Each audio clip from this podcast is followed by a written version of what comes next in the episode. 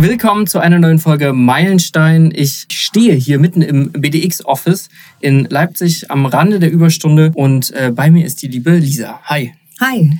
So ganz kurz und knapp, wer bist du denn und was machst du so? Äh, ja, ich bin Lisa. Ich bin äh, Chefkonzeptionerin und Gesellschafterin bei Markov und Markov. Äh, wir sind eine Marketing- und Kommunikationsagentur aus der Südvorstadt in Leipzig. Und ja, uns gibt es jetzt seit fast 15 Jahren. Okay. Und ich bin seit äh, zehn Jahren jetzt an Bord. Cool. Wie wird man das? Kann man das studieren? Kann man.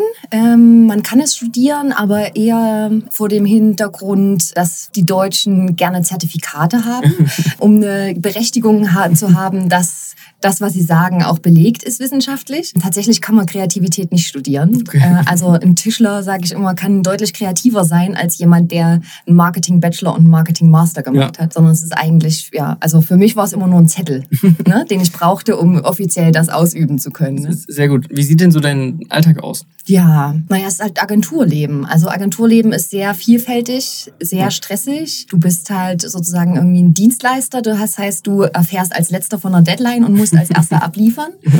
Und äh, das ist natürlich irgendwie, macht es super viel Spaß, weil du ganz viel verschiedene Themen äh, hast, wo du zwischendurch wechselst. Ne? Also bist irgendwie am Vormittag beschäftigst du dich mit äh, Computerchips und nachmittags mit äh, sozialem Wohlfahrtsverband.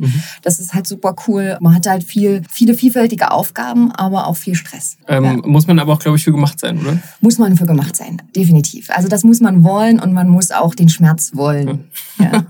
Sehr gut. Was waren denn dieses Jahr deine bedeutendsten Meilensteine, jetzt ob im beruflichen, im privaten, was auch immer? Was hat dich dieses Jahr geprägt? Was hast du erreicht?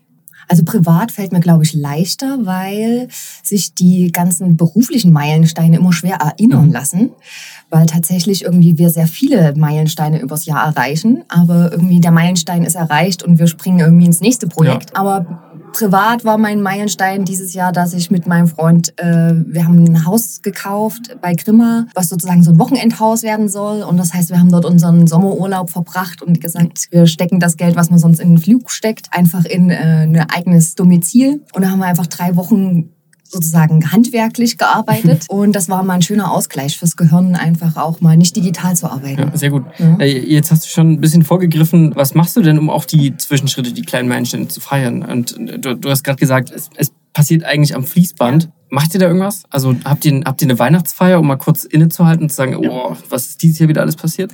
Ähm, ja, beides. Also wir haben eigentlich, eigentlich feiern wir viel zu wenig. Das sagen wir uns selber immer wieder.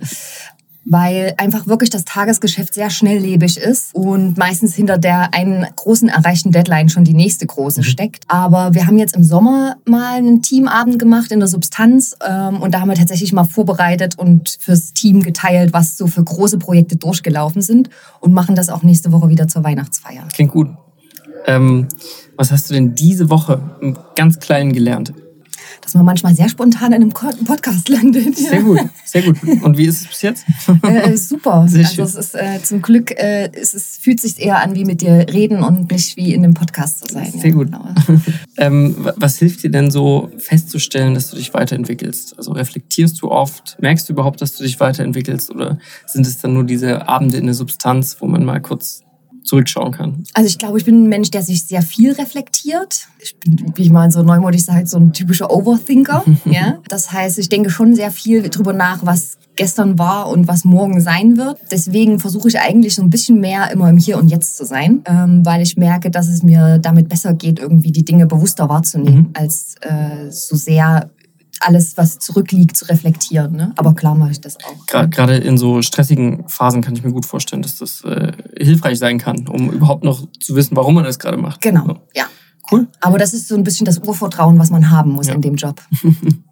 Ähm, auf welchen Meilenstein oder auf welche Meilensteine arbeitest du denn jetzt gerade hin? Was, was, was kommt als nächstes? Also wir haben eigentlich den glücklichen Umstand, dass wir jetzt schon für die ersten zwei Quartale echt viele coole Projekte vor der Brust haben. Ähm, wir haben auch noch mal so ein paar neue, die mit reinrutschen. Und ansonsten ist, glaube ich, für nächstes Jahr viel, so gerade für Akimo und mich beide dran, äh, ein bisschen strategischer zu arbeiten. Also ein bisschen uns selbst aus dem Tagesgeschäft rauszuziehen und äh, ein bisschen effizienter zu werden und gesünder dadurch. Ne? Äh, wie groß seid ihr als, als Agentur? Wir sind jetzt im Kernteam zu zehnt. Mhm. Und haben aber darüber hinaus dann so, wir nennen sie bei uns immer feste Freie. Ja. Ne? Also wir haben dann noch Cutter mit an der Hand oder Kameramänner, wenn wir einen Film machen oder so. Ne? Und wie würdest du eure Leistung abgrenzen? Wo fangt ihr an, wo hört ihr auf? Ähm, wir fangen gerne sehr zeitig an. Mhm. Also wir fangen gerne in der Konzeption an, also eigentlich beim Entstehen von Dingen. Also wir sind, machen wir auch, dass wir erst tatsächlich sozusagen in laufende Prozesse einsteigen. Das passiert da auch in letzter Zeit auch immer häufiger,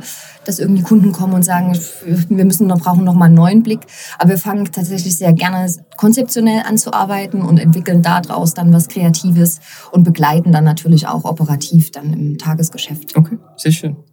Äh, Lisa, das war's auch schon. Vielen Dank für das kurze Gespräch und sehr gerne. Ähm, viel Erfolg bei allen Meilensteinen, die vor dir liegen. Dankeschön.